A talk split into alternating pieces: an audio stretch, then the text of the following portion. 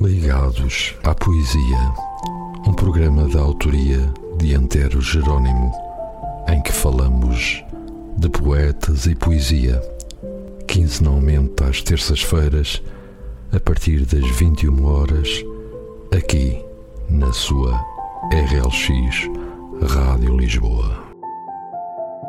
Olá, ouvintes da RLX, bem-vindos ao Ligados à Poesia, da autoria e apresentação de Antero Jerónimo, hoje com a emissão número 52 do dia 27 de junho de 2023. Na emissão anterior do programa, fiz referência a uma coletânea de poesia de 2023, Amantes da Poesia e das Artes, cujo lançamento ocorreu na Feira do Livro de Lisboa em 11 de junho do ano corrente, e a emissão de hoje vai ser precisamente sobre essa coletânea. Reúne 116 autores, foi coordenada por Maria Isabel Rodrigues, mentora do projeto, e que apresenta também um programa de rádio sobre poesia intitulado Amantes da Poesia. Esta obra tem a chancela da Infinita, uma editora e produtora de serviços literários que divulga essencialmente autores de Portugal e do Brasil e no seu interior podemos encontrar não apenas textos de poesia, mas também diversas imagens a cores de pinturas, desenhos e de esculturas, tendo a imagem da capa o título de Árvores Amantes foi concebida pelo pintor António Dias, que também participa na coletânea. Portanto, uma obra que congrega várias formas de arte daí o título de Amantes da Poesia e das Artes. Num breve excerto do prefácio da autoria de Raul Tomé, podemos ler: A poesia tem, sem sombra de dúvida, um inigualável destaque na sociedade portuguesa ao longo de vários séculos e encontra-se cristalizada no imaginário e nos costumes deste pacato país à beira-mar plantado. Não obstante sermos detentores de alguns dos mais famigerados, laureados, talentosos e eruditos poetas e poetisas de todo o mundo, o facto é que as raízes do pensamento poético são bem mais extensas do que aquilo que os mais distraídos à partida possam pensar. A poesia popular tem um lugar de enorme destaque na cultura popular portuguesa e os seus apoiantes e praticantes alcançam em número uma dimensão inimaginável. Esta obra que a Infinita dá agora à estampa é o resultado de anos de trabalho de uma mulher, de uma Maria sonhadora que um dia sonhou com um jardim de poetas e versos e rimas, de homens e mulheres que não tiveram vergonha de sonhar e de uma outra sonhadora que um dia resolveu atravessar o Atlântico para dividir com os portugueses a sua paixão pela arte, pela literatura e pela vida.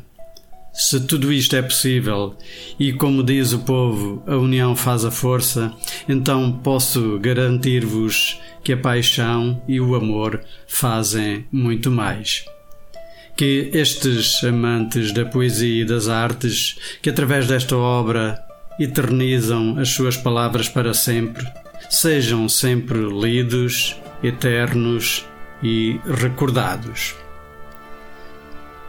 E após este breve excerto de prefácio, vou passar aos autores que selecionei para o programa de hoje. Façam-me companhia desse lado.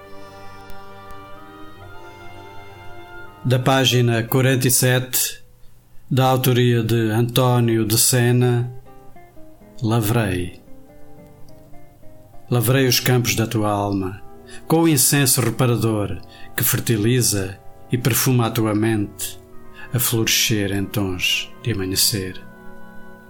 Agarrei o sopro da brisa do mar e com ele ondulei as madeixas dos teus cabelos louros Polvilhei a pele sedosa do teu corpo com mil pedaços de pó das estrelas. Modelei o barro fatigado dos teus seios e com eles construí anéis de esperança. Estimulei o teu sexo com sabor a pétalas e saciei a tua fome de amor, lambendo as gotas de orvalho que deslizavam pelas tuas coxas, ainda famintas e sedentas, suplicando e pedindo por mais. Calcei-te as sandálias já gastas, de tantas léguas peregrinas, e juntos deslizamos pela Via Láctea do nosso encantamento rumo ao pôr do sol e ao acaso das nossas vidas. Desenhemos de mãos dadas o arco-íris do nosso carrossel. Entoemos juntos, abraçados e no mesmo tom, a melodia celestial de uma pauta já faminta, sedenta de mil notas musicais. Da página 64 da autoria de Batista Oliveira, O Sonho Inacabado do Poeta. Na longa e libidinosa curva do silêncio, onde quase toda a vida se converte em luz e o amor se transforma em tempestade, jaz a pedra da solidão que o poeta trazia no pensamento, antes da sua existência. Nessa curva, Deslizam poemas que entram no osso dos desejos e desembocam na salivação das palavras, que volitam entre as incisuras da sua sensibilidade timpânica. Ouvem-se mensagens voláteis que dançam entre fios de luz e se acendem como mil sóis e gemas incandescentes, libertando miríades de borboletas vadias e inventando em cada batimento das asas poemas esparsos que não cabem na imaginação e pensamento do poeta. A cidade, resplandecente, dorme embrulhada no silêncio e ouvem-se as flores, grávidas de pólen, explodir na luz ridente. Da lua imperfeita, numa vénia de sacrifício e submissão, perante a apatia dos pássaros e a quietude milenar das estrelas. Na doce e silente nostalgia, a pedra da solidão que o poeta trazia no pensamento antes da sua existência, também se converte numa explosão de luz, numa tempestade de amor, e num ápice, mil poemas gravitam à volta da torre de marfim que guardava todas as palavras do seu sonho inacabado. Da página 82 de Celeste Almeida, Ai daquele. Ai daquele que nestes dias que não há memória não sejam capazes de refazer sua história. Ai daquele que lentamente se deixa destruir, sem forças, nem ânimo para novo castelo construir. Ai daquele que não consegue juntar as pedras do trilho do seu caminho e nelas plantar roseiras com as mãos cálidas da noite. Ai, ruas do meu país, ruas sinuosas, tristes, sombrias, ruas montanhas da vida, longe de todos os lugares. Ouça um mundo que grita dentro de mim, um nada que nada sou. Ai de mim, de ti, de nós, mergulhados no exaspero das lágrimas, desta tristeza sem fim. E tu, mar profundo, adensa nas tuas águas o sal de tantas mágoas. Tu, mar, traz nas tuas ondas a espuma de tantos beijos aprisionados nos muros que nos separam da árvore dos mil desejos a árvore da vida, tão desnudada de poesia. Da página 125, da autoria de Francisco José Rito, Tarde ou cedo florirás. O silêncio da noite diminui o espaço entre mim e a realidade das coisas. O teu corpo ausente estende-se na minha cama, volumoso e insensível à minha saudade. Não me permite tocar-te, mas sinto o aroma luminoso da tua pele em fogo. E é nessa hora, na certeza de te pertencer, que construo a nossa casa na lua. Um barco para navegar, os mistérios do teu sangue e um balão para sobrevoar os jardins dos teus lábios. Depois é só esperar-te. Sei que tarde ou cedo florirás. Da página 130 de Gil Alexandre, disfarça. Disfarças todos os dias, mostrando o que não és. Escondes o que sentes e às vezes até a ti mentes. Mostras-te a sorrir aos outros, quando por dentro são lágrimas, da contrariedade que todos os dias encaras. Mas disfarças. E disfarças tão bem, como que num desfile carnavalesco que chamas de dia a dia.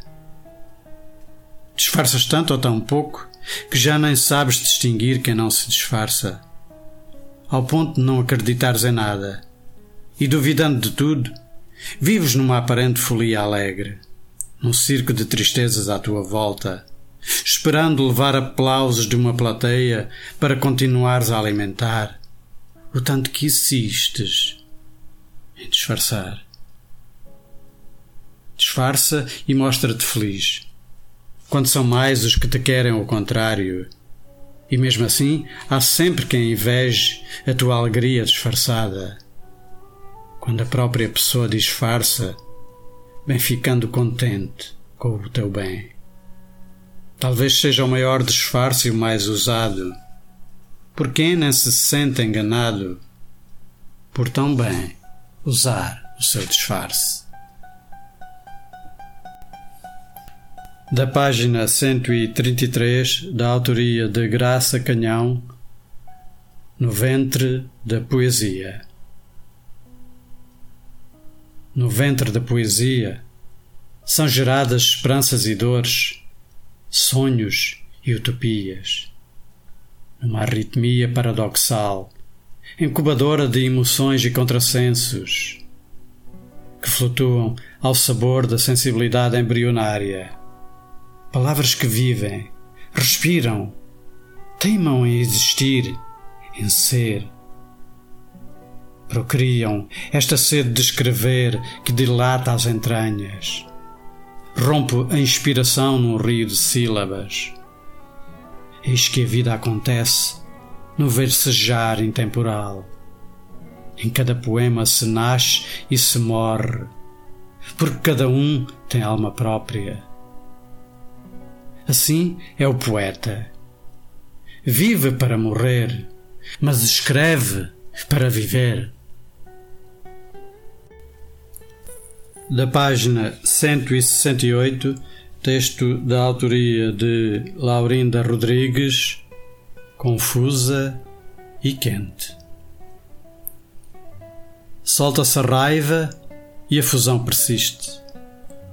O livro ao canto e o canto na viola.